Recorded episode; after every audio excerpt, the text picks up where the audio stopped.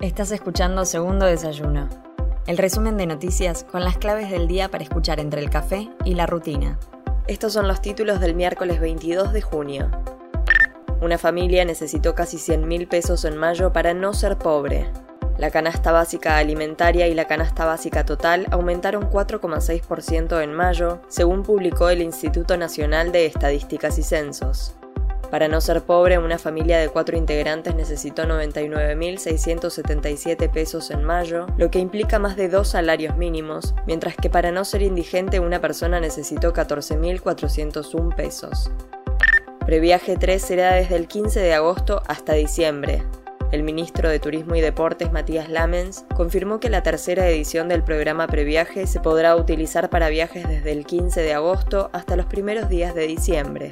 El lanzamiento de este programa tiene como fin fomentar el turismo durante la temporada baja y media baja.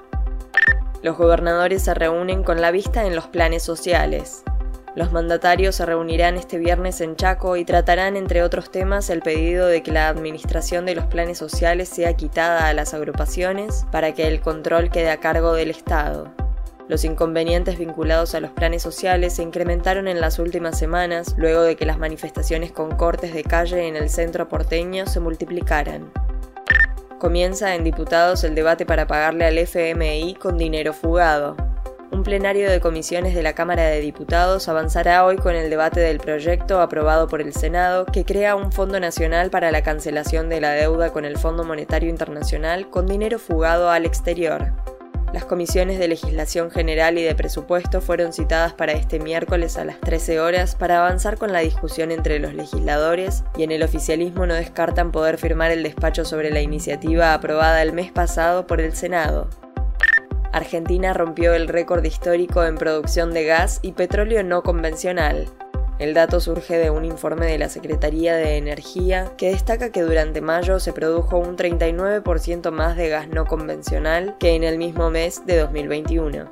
Además, el informe del gobierno destaca que la producción total de petróleo fue la más alta en los últimos 20 años y aseguran que la puesta en marcha del gasoducto Néstor Kirchner potenciará aún más este rendimiento. Soy Mel Somoza y esto fue Segundo Desayuno, el resumen informativo de El Destape. Te espero mañana con más noticias. Hacenos parte de tu día. Informate donde quieras, cuando quieras.